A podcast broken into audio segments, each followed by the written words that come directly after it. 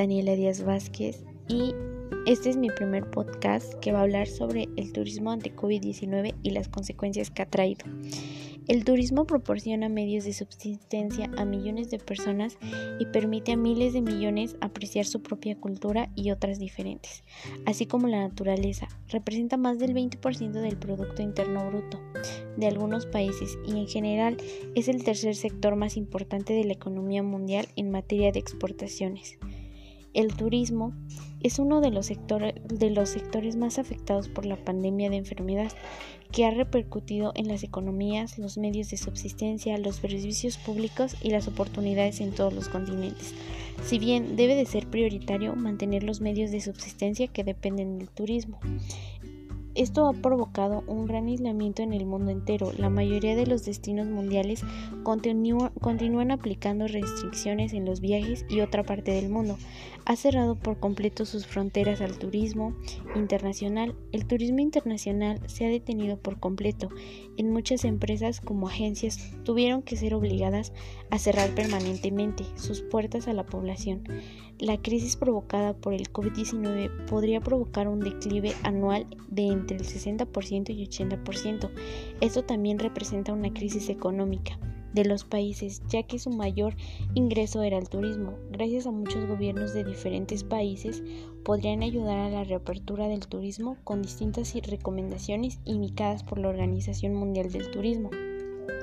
La reconstrucción del sector ofrece también una oportunidad de transformarlo, prestando especial atención a aprovechar los efectos que ejerce en los destinos visitados y a crear comunidades y empresas más resilientes mediante la innovación, la digitalización, la sostenibilidad y las alianzas las repercusiones económicas que trae esta pandemia. Según los datos disponibles en 2019, el turismo generó el 7% del comercio mundial de empleo a una de cada 10 personas en todo el mundo y a través de una compleja cadena de valor de sectores interconectados. Proporcionó medios de subsistencia a millones de personas en países desarrollados y en desarrollo. Al cerrarse las fronteras y los hoteles y reducirse drásticamente los viajes en avión en los cinco primeros meses del 2020, la llegada de turistas internacionales disminuyeron un 56% y se perdieron 3 320 millones de dólares en exportaciones del turismo, más del triple de lo que se perdió durante la crisis económica mundial de 2009. Los gobiernos están teniendo dificultades para recuperar los ingresos perdidos que se necesitan para financiar los servicios públicos, incluida la protección social, ambiental y cumplir los calendarios de reembolso de la deuda. Según las hipótesis del sector, el número de turistas internacionales podría disminuir entre el 58% y el 78% en 2020, lo que se traduciría en una caída del gasto que hacen estos turistas de los 1.5 billones de dólares registrados en 2019 a entre 310 y 570 millones de dólares en 2020. Esto pone en peligro más de 100 millones de puestos de trabajo directos del sector, muchos de ellos en microempresas y pequeñas y medianas empresas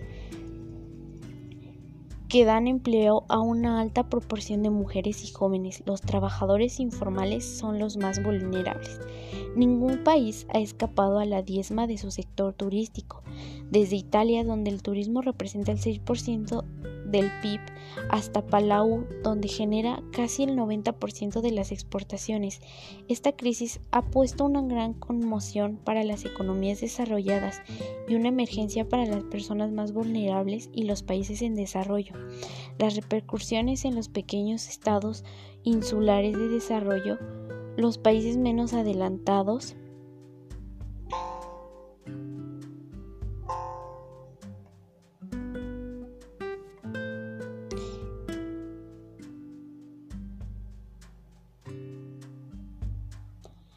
y muchos países africanos son preocupantes. En África, el sector representó el 10% de las exportaciones en 2019.